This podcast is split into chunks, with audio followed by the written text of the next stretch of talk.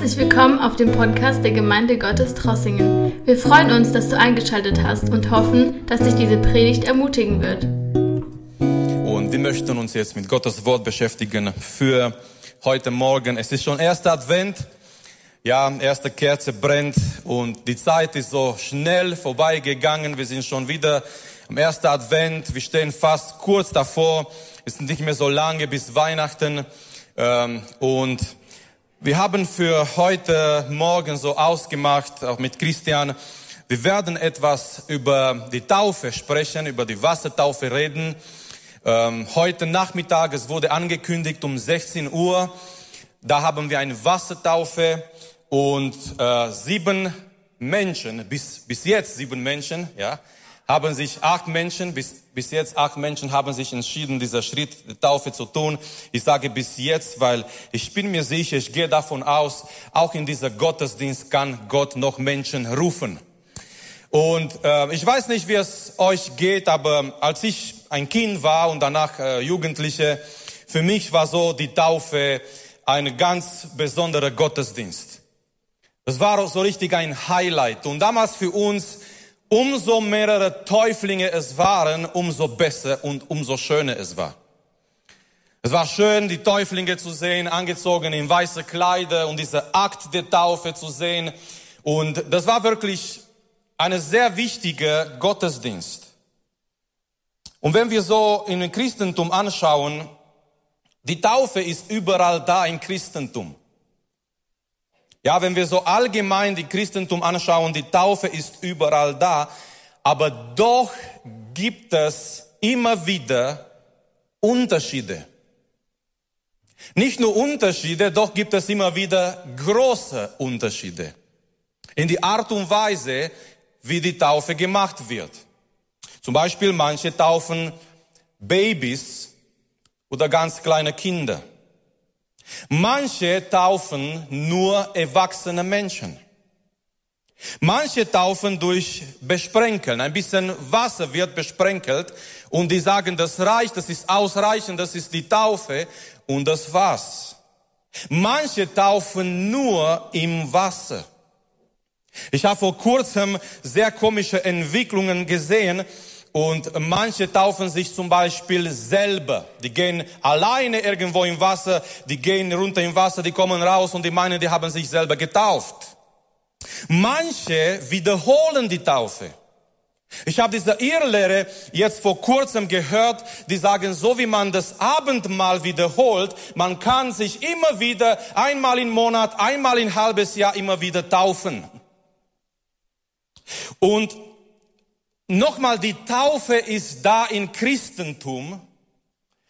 Auf die andere Seite, so wie wir merken, es gibt noch viele offene Fragen über die Taufe. Es gibt noch viele Unterschiede da, was die Taufe angeht. Es gibt noch viele Sachen da und heute Morgen möchte ich sagen, Geschwister, liebe Freunde, liebe Gäste, es zählt in die erste Linie nicht unsere Meinung über die Taufe. Das, was zählt heute Morgen, ist das, was Gottes Wort sagt über die Taufe. Es ist nicht so wichtig, was die katholische Kirche über die Taufe sagt. Es ist nicht so wichtig, was die evangelische Kirche über die Taufe sagt. Es ist nicht so wichtig, was die Pfingstgemeinde über die Taufe sagt. Es ist nicht so wichtig, was die Baptisten über die Taufe sagen. Das, was absolut wichtig ist heute Morgen, ist das, was die Bibel über die Taufe sagt.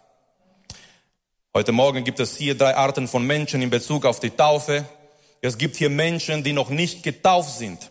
Wahrscheinlich wegen ihre Alter, aber auch wahrscheinlich, weil sie noch nicht, sich noch nicht entschieden haben, dieser Schritt zu tun.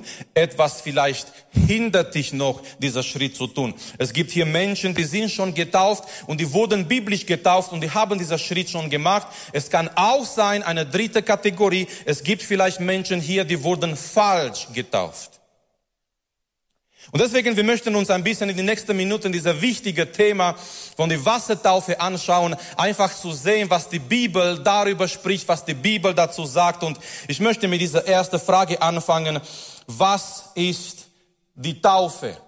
Was ist die Taufe? Und hier möchte ich nur eine ganz grobe Definition gehen, weil ähm, nachher werden wir noch über diese Bedeutung der Taufe noch mehr, noch tiefer sprechen. Aber ich würde sagen, die Taufe ist eine religiöse, und hier meine ich positiv religiös, oder ein geistlicher Akt.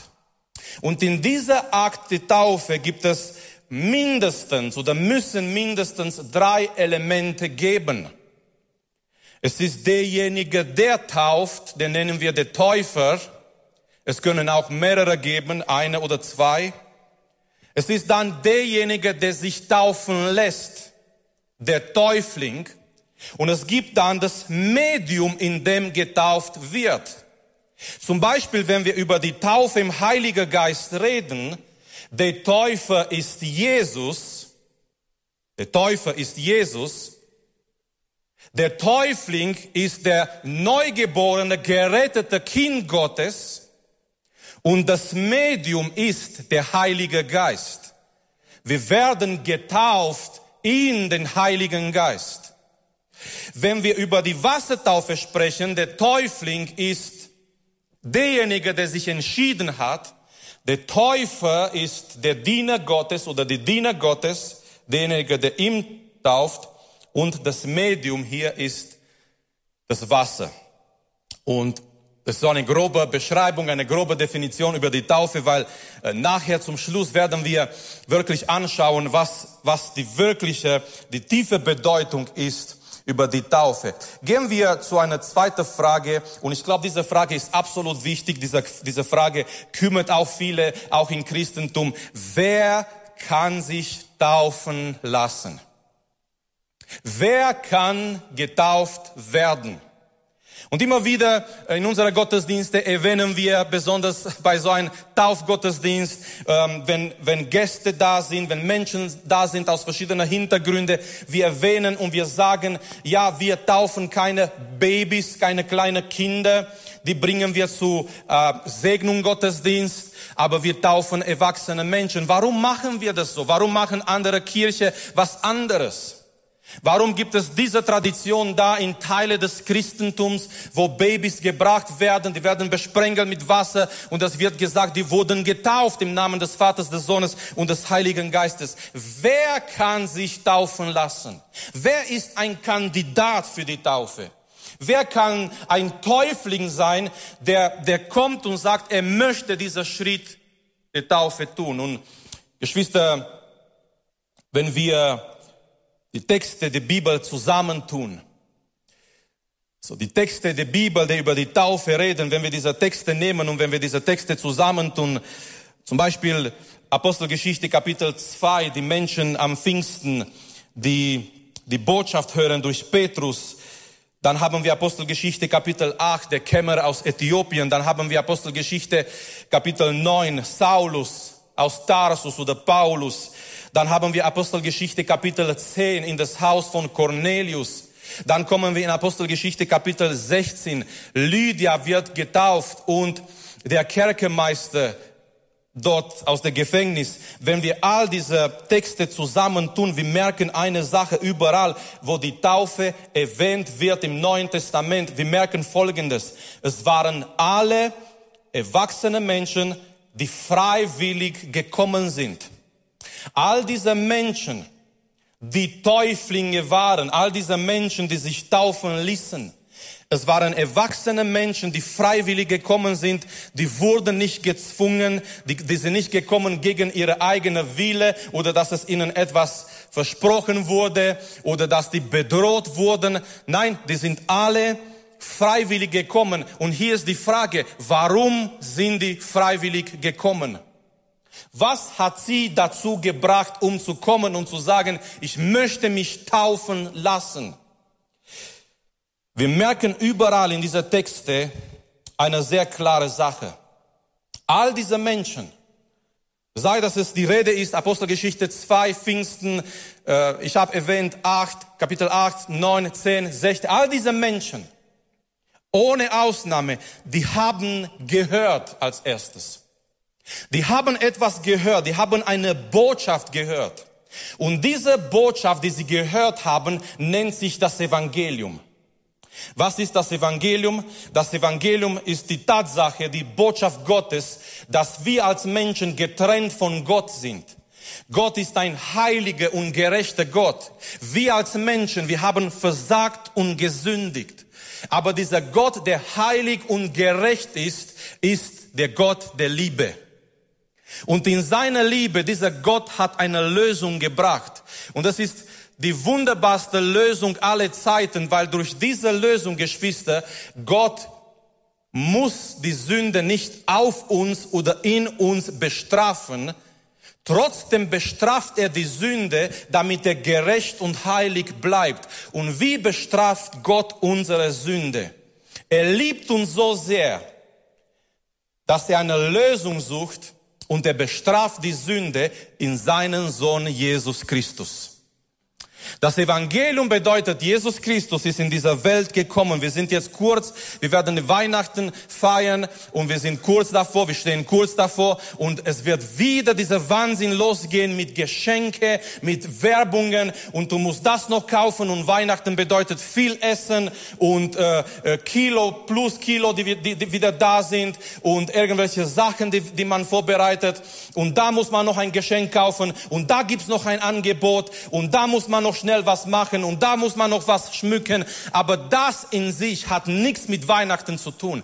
Weihnachten bedeutet, der Sohn Gottes hat die Herrlichkeit des Vaters verlassen, um in dieser Welt zu kommen, ein perfektes Leben an unserer Stelle zu leben und dann am Kreuz zu gehen und an unserer Stelle stellvertretend als Gottes Lamm ohne Sünde für uns zu sterben.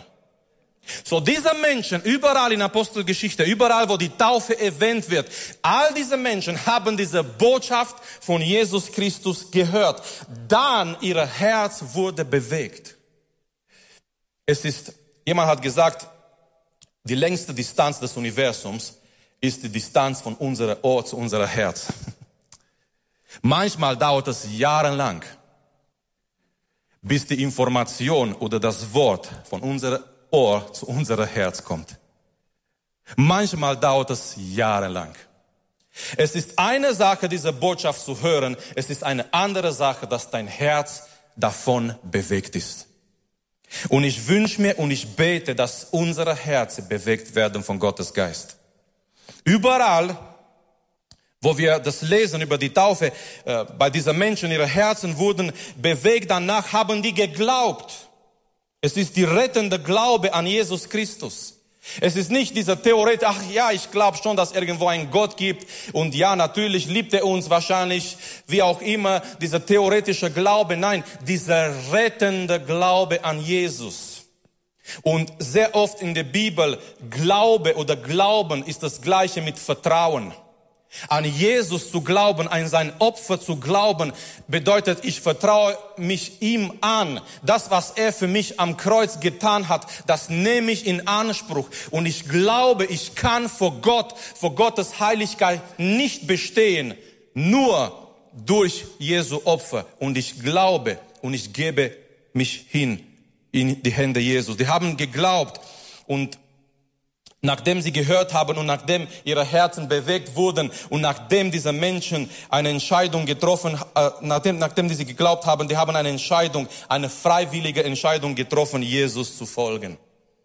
Die sind gekommen und die haben gesagt, dieser Jesus, von dem wir gehört haben, dieser Jesus möchten wir folgen.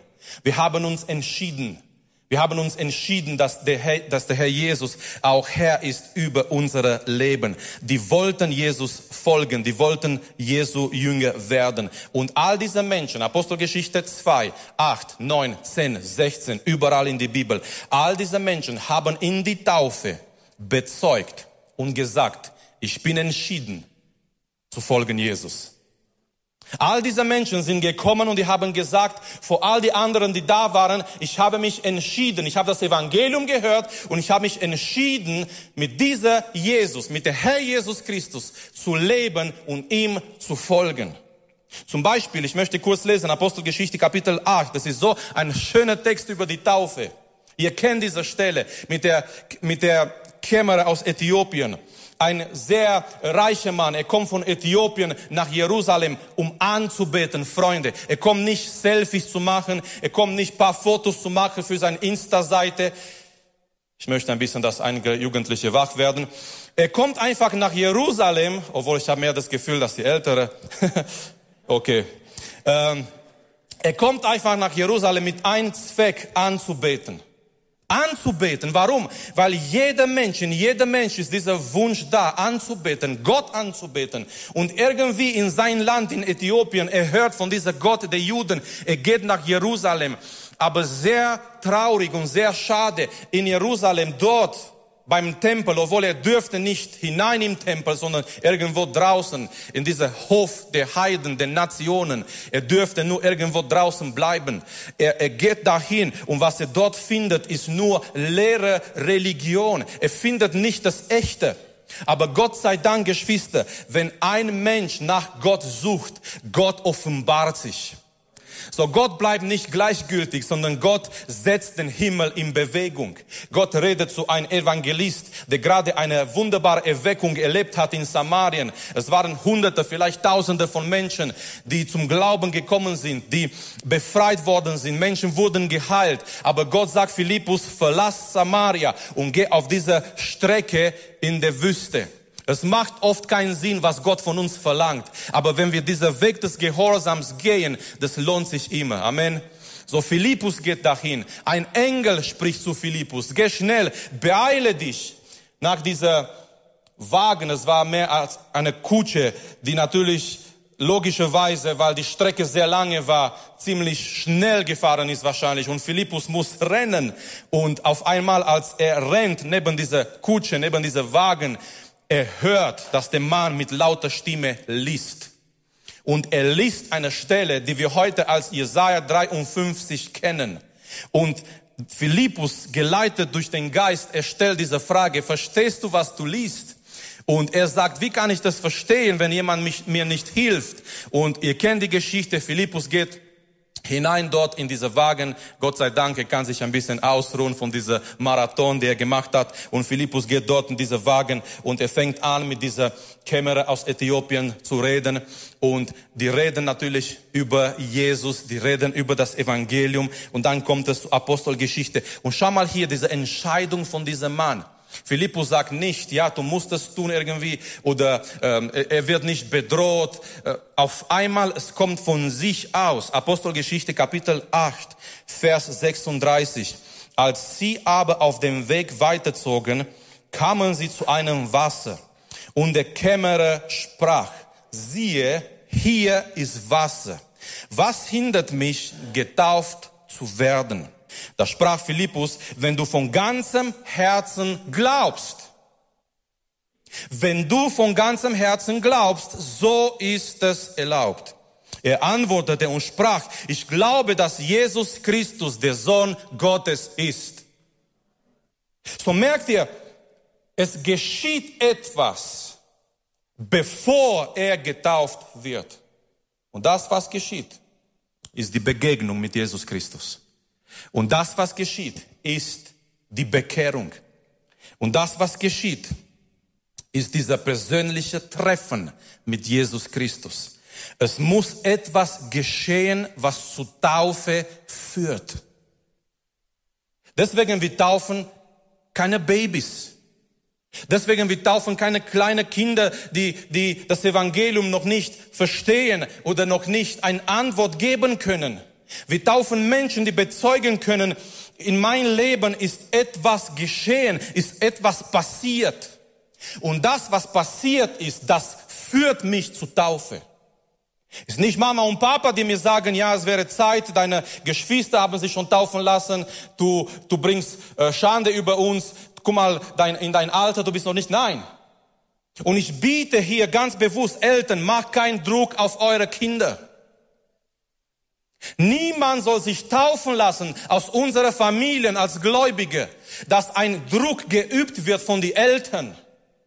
Du kannst nicht heiraten, wenn du nicht getauft bist. Und da gibt's doch diese hübsche Mädchen, aber du musst dich erst taufen lassen. Und damit er zu dieser hübschen Mädchen kommt, er geht durch die Taufe, aber er hat Gott noch nicht erlebt. Es gibt noch genug im Gottes Ressourcen hübsche Mädchen. Erstmal soll er Jesus erleben. Amen. Das andere kommt noch dazu. Gott ist gut. Schau mal, was die Bibel sagt in Markus Kapitel 16. Und wir kennen diese klassische Stelle, möchte ich noch erwähnen an dieser, an dieser Punkt. Markus Kapitel 16, hier, wo, wo Jesus spricht äh, zu, zu seiner Jünger, Vers 15. Und er sprach zu ihnen, geht hin in alle Welt und verkündigt das Evangelium den ganzen Schöpfung. Wer glaubt und getauft wird. So merken wir nochmal hier diese Betonung. Es muss etwas geschehen vor der Taufe. Es muss etwas geschehen. Ähm, nächste Frage ganz kurz. Wie sollen wir taufen? Wie? Es geht, es hat ein bisschen so mit die Prozedur zu tun. Wie sollen wir taufen? Und hier möchte ich erwähnen am Anfang, Geschwister, das Wort in sich. Und, und auf Deutsch haben wir Taufe, auf Englisch ist es Baptism. Das kommt von Baptizo. Das Wort in sich zeigt uns, wie wir taufen sollen. Es ist ganz einfach. Was ich nicht verstehe, Gott, Gott macht die Sachen so einfach in sein Wort. Und doch die Menschen tun die Sachen irgendwie umdrehen und die kommen zu anderen Ergebnisse als das, was Gott vorgehabt hat in sein Wort. Es ist ganz einfach, das zeigt uns in dieses Wort Taufe in sich. Das Wort Taufe kommt aus dem griechischen Baptizo und dieses Wort Baptizo bedeutet etwas in eine Flüssigkeit oder im Wasser einzutauchen. Damals, das Wort wurde gebraucht in dieser, ihr kennt, damals gab es kein, keine Waschmaschine und ähm, es gab diese Waschbretter, um, um die Kleider zu waschen. Aber was, was haben die Frauen früher gemacht? Die Frauen sind zum Fluss gegangen. Die Frauen haben ihre, ihre Kleider die Kleider der Familie zum Fluss getragen. Da haben sich mehrere Frauen getroffen. Das war Facebook damals, ja. Die haben miteinander äh, dort geredet über das, was im Dorf geschah, über das, was dort passiert ist und so weiter. Aber die haben nebenher gearbeitet, gewaschen. Und die haben so diese, diese Waschbretter mitgenommen und die haben die Kleider äh, gewaschen. Aber dann haben die Kleider genommen und haben die Kleider in Fluss eingetaucht. Das Wort kommt genau von dieser Bild. Ein Kleid oder ein Objekt in einer Flüssigkeit im Wasser komplett einzutauchen. Wie sollen wir taufen? Im Wasser. Im Wasser, aber nicht nur ein bisschen Wasser, sondern dieser Wasser muss der Täufling komplett bedecken. Und gleich danach werden wir sehen, warum das so wichtig ist, weil das hat, Geschwister, dieser Bild der Taufe hat eine Bedeutung. So Gott, Gott, Gott spielt hier nicht nur mit irgendwelchen Sachen, die uns sagt, sondern Gott ist sehr klar und für Gott ist es auch wichtig, die Art und Weise, wie wir es machen, weil das hat auch, wir werden gleich sehen, das hat auch eine geistliche Bedeutung. Das Wort Baptizo, einzutauchen in, in Wasser, komplett einzutauchen. Ich möchte hier zwei Texte aus dem Neuen Testament kurz erwähnen. Ein Text kommt aus Johannes 3, die sind hier auf die PowerPoint-Folie. PowerPoint Erster Text ist über Johannes der Täufer. Und wir lesen hier, danach kam Jesus mit seiner Jünger in das Land Judäa und dort hielt er sich mit ihnen auf und taufte.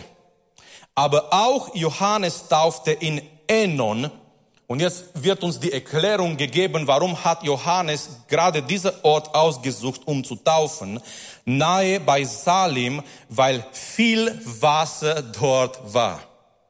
Es war viel Wasser, um Menschen in diese Wasser zu taufen, einzutauchen. Danach nochmal Apostelgeschichte 8, aber ein anderer Bibelvers, es geht hier wieder um Philippus und der Kämmerer. Und er ließ den Wagen anhalten und sie stiegen beide in das Wasser hinab. Mit allem Respekt möchte ich sagen, Philippus hat nicht nur ein bisschen Wasser genommen, der Kämmerer besprengelt und gesagt, du bist jetzt getauft. Die sind beide, beide in das Wasser hinabgestiegen. Philippus und der Kämmerer und er taufte ihn. So, wie sollen wir taufen? Es ist nicht das, was wir behaupten nur, sondern es ist das, was Gottes Wort uns sagt.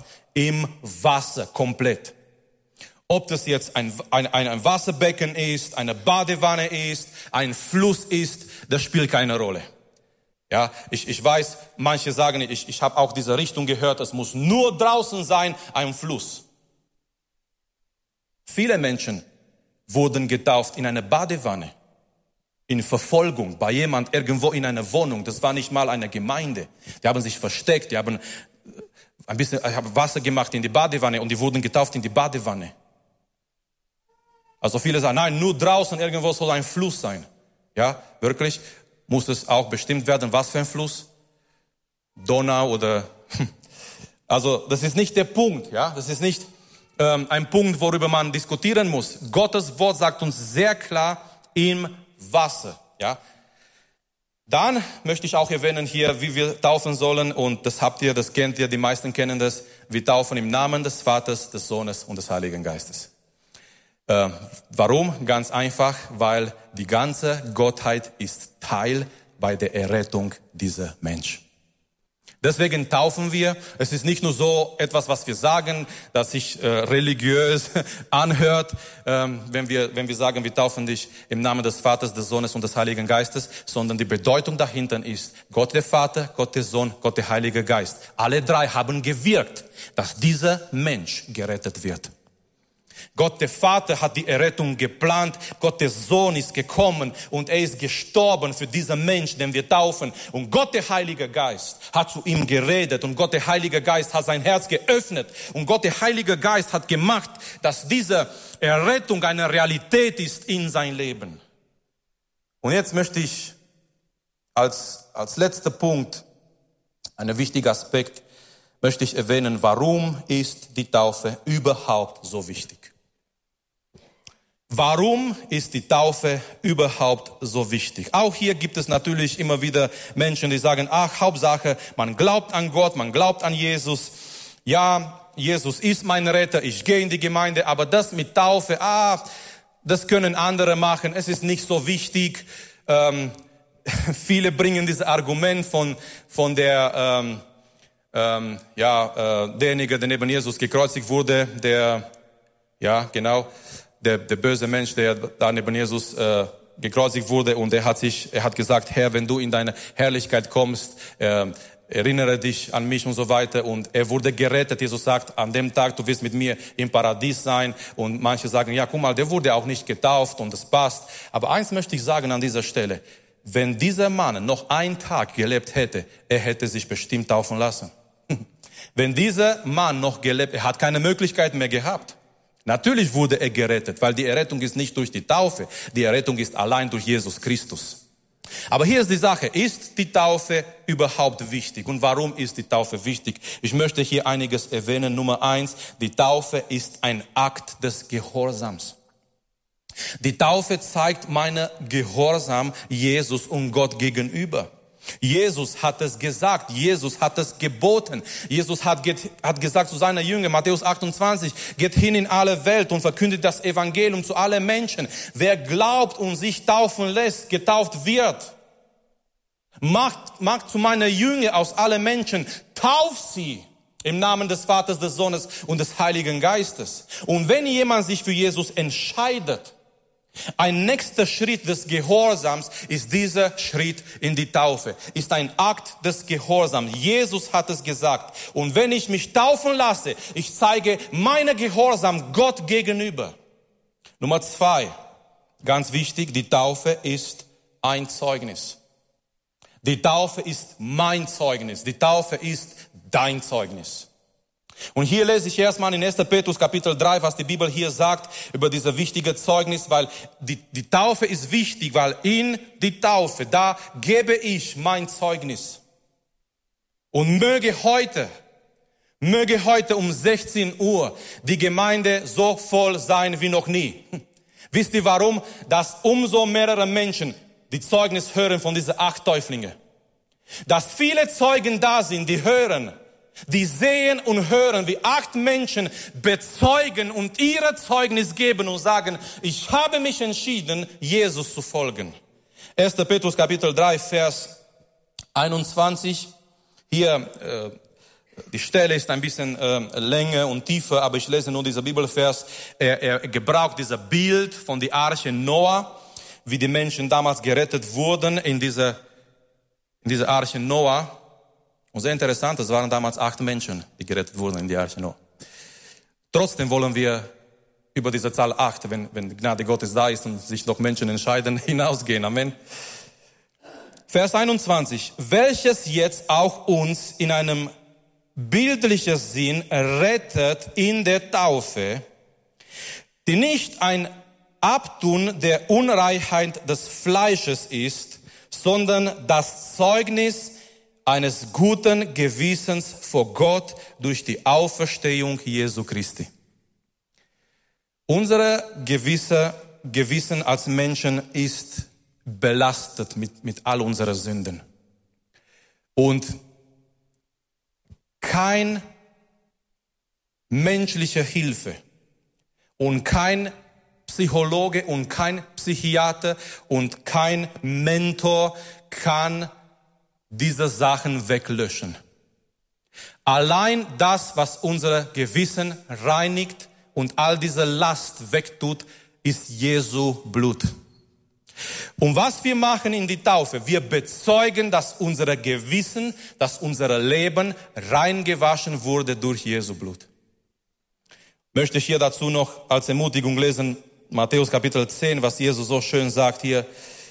Deswegen hier in die Taufe, man, man geht einfach vor, vor die Menschen und, und Jesus sagt in Matthäus in Kapitel 10 in Vers 32 und Vers 33,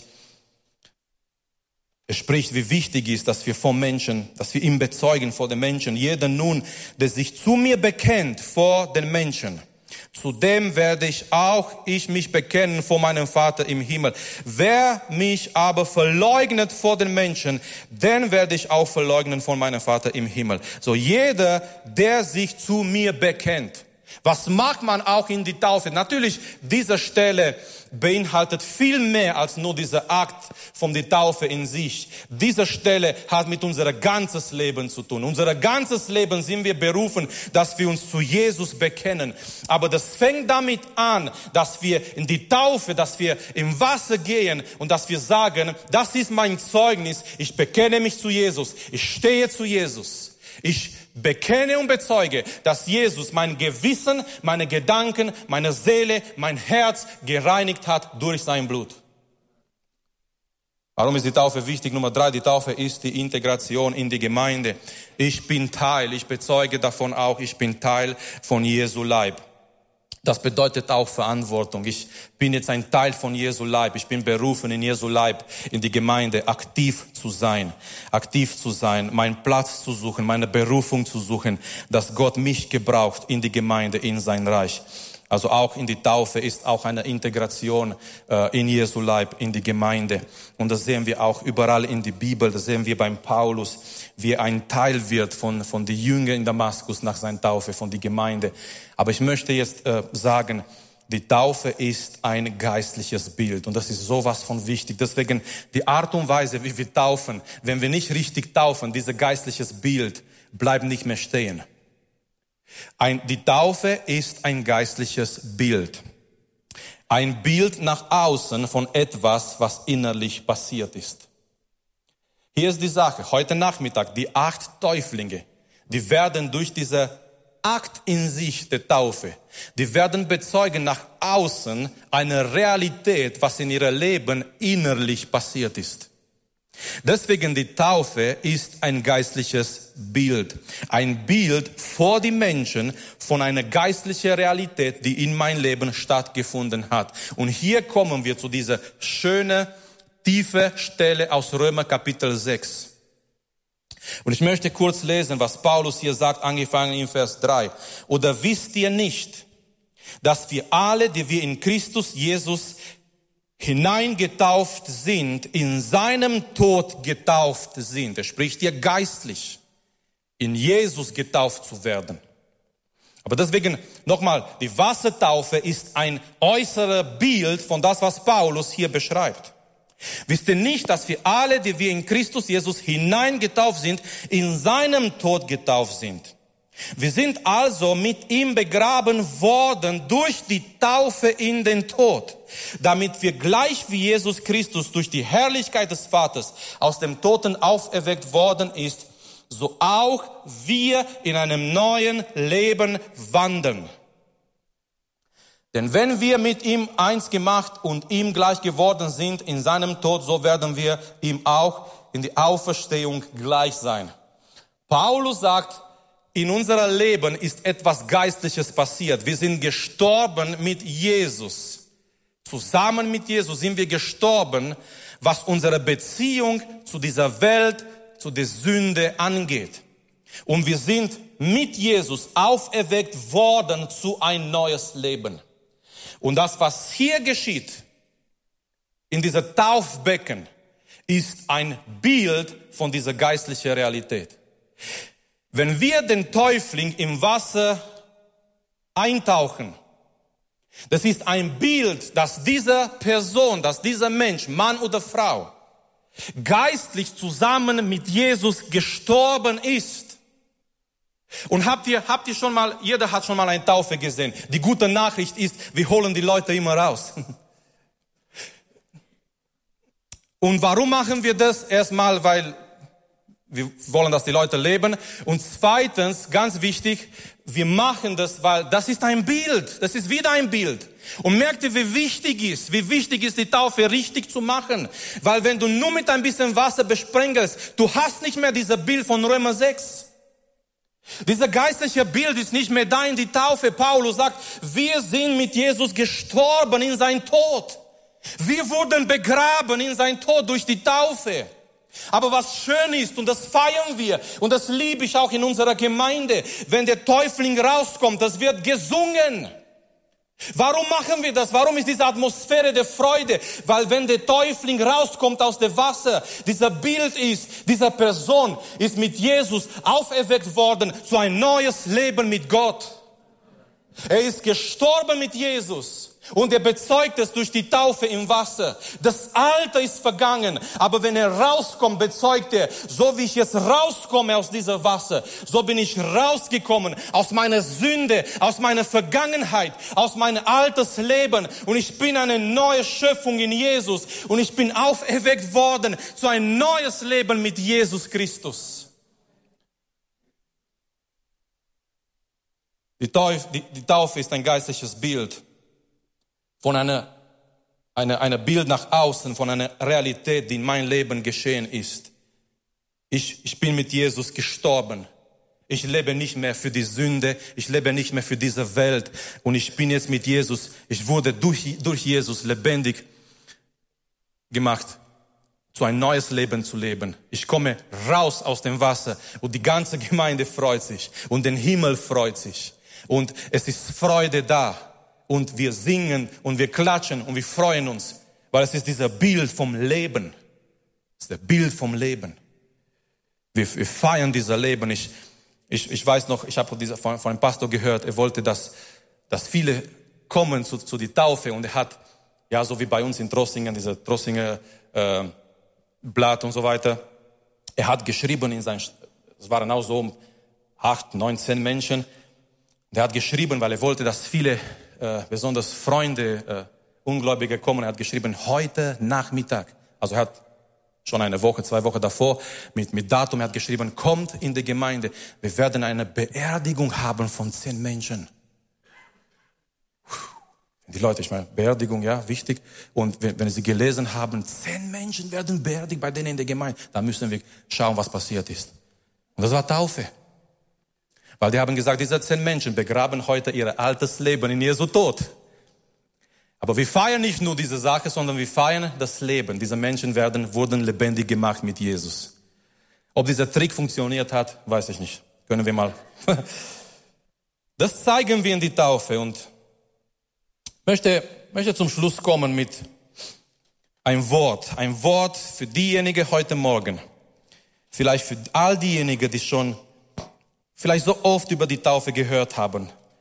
Diejenigen, die schon vielleicht diese Realitäten, diese Sachen kennen, vielleicht diejenigen, die, die sogar Gott oder Jesus erlebt haben, aber haben diesen Schritt noch nicht gemacht. Ich möchte, dass die Sänger nach vorne kommen. Und ich weiß nicht, was dich noch hält oder was dich noch halten kann Ich möchte diesen schönen Satz lesen, wenn Ananias zu Saulus geht. Ihr kennt die Geschichte Saulus aus Tarsus, als er nach Damaskus geht, um die Christen gefangen zu nehmen. Jesus offenbart sich. Drei Tage wird er blind. Er isst nichts. Er, er betet einfach und Gott schickt einen Mann zu ihm namens Ananias. Und Paulus später, er gibt immer wieder sein Zeugnis und in Apostelgeschichte 22 ergibt uns ein Detail, der nicht erwähnt wird in Apostelgeschichte 9. Weil jetzt, die Sache ist jetzt aus seiner eigenen Perspektive, wie er erzählt. Und ich mag diesen Mann Ananias. Er war ein sehr direkter Mensch anscheinend. Er redet nicht viel um den heißen Brei. Er geht gleich zu die Sache. Und er sagt Folgendes zu Saulus damals. Und nun, was zögerst du? Er hat Jesus schon begegnet. Er war dort in diesem Haus. Seit drei Tagen ist er nicht mehr und er ist dort in diesem Haus und vielleicht er fragt sich, wie geht es weiter? Was wird jetzt weiter passieren? Und auf einmal kommt jemand im Haus. Und dieser Mann, der im Haus kommt, er fängt nicht an, ja, schau mal, äh, ich bin der und der und ich weiß, du bist in einer schwierigen Situation, lass mich erklären. Nein, Ananias kommt rein und sagt, so, nun, was zögerst du? Und falls du heute Morgen hier bist und falls Gott zu dir geredet hat, nimm diese Frage nicht von mir, sondern von Gottes Wort. Was zögerst du noch? Er sagt weiter zu ihm, steh auf und lass dich taufen und lass deine Sünden abwaschen, indem du den Namen des Herrn anrufst. Übrigens merkt ihr, die Sünden werden nicht abgewaschen durch die Taufe, die Sünden werden abgewaschen, wenn wir den Namen Jesu anrufen in unser Leben. Wenn wir sagen, Herr, ich bin hier mit meinen Sünden, Herr, wasche mich rein, Herr, rette mich durch deine Gnade. Aber ich möchte schließen mit dieser wichtigen Frage, was zögerst du? Zögerst du vielleicht noch in dein Leben? Zögerst du vielleicht noch mit die Taufe? Du weißt ganz genau, dass Gott dich ruft, dieser Schritt zu machen und irgendwo in dein Leben, in dein Herz ist ein Kampf da und du zögerst noch. Wenn Gott zu dir geredet hat, wenn du das Evangelium gehört hast, warum zögerst du noch? Warum zögerst du noch?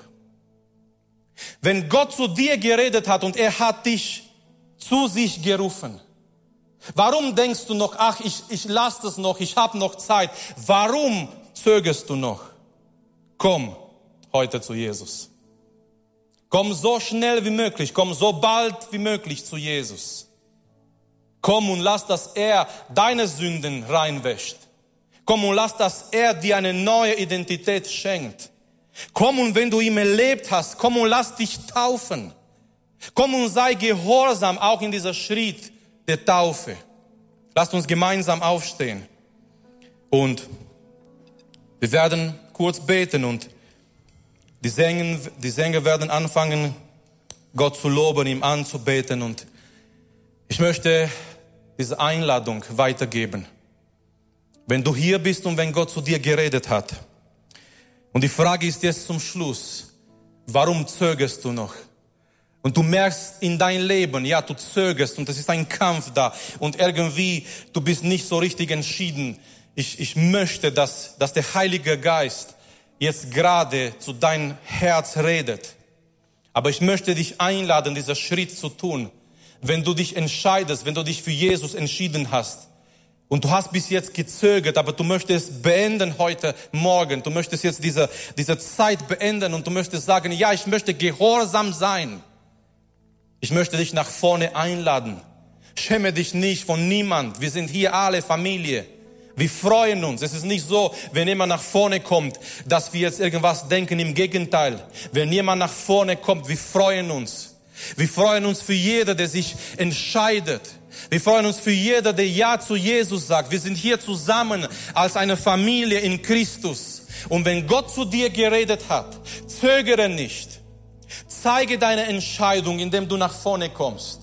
Und wir möchten füreinander beten. Wir möchten für junge Leute beten. Wir möchten für Menschen beten, die Nöte haben. Wir haben auch gehört heute Morgen, wenn du da bist in deinen Nöte, Jesus ist da, um deine Nöte in seine Hand zu nehmen. Und ich möchte auch da einladen, wenn jemand Probleme hat, Nöte hat, verschiedene Situationen.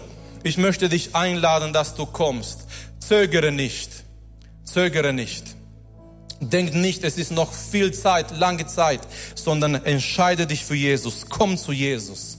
Lass, dass er deine Sünden reinigt, dass er dein Leben reinigt durch sein Blut. Und mach dieser Schritt des Gehorsams auch in die Taufe und sag, Herr, hier bin ich. Ich möchte bezeugen, ich möchte mich bekennen vor aller Welt, wenn es gehen würde, dass ich zu dir gehöre. Ich schäme mich nicht. Warum? Weil er hat sich nicht für uns geschämt. Ist das nicht schön? Er hat sich nicht für uns geschämt.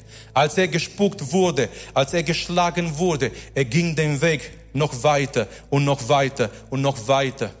Als er zusammenbrach fast unter dieser Last des Kreuzes und jemand musste sein Kreuz für ihn tragen, er ging trotzdem weiter bis zum Schluss. Er ging den ganzen Weg. Als er dort lag am Kreuz, er hat sich nicht für uns geschämt. Und der Ruf ist heute für uns. Wir sollen uns nicht für unseren Herrn schämen. Wir sollen dazu stehen, zu das, was wir glauben und sagen, wir gehören zu Jesus. Wir haben uns entschieden. Und wenn du da bist und du möchtest es auch bezeugen und zeigen, die Einladung ist für dich. Vater, wir danken dir, Herr, für deine Gegenwart. Wir danken dir. Danke, dass du unsere Predigt angehört hast. Wenn dich die Botschaft angesprochen hat, dann teile sie gerne mit deinen Freunden und Bekannten dass auch sie diese Predigt hören können. Wir wünschen dir Gottes Segen.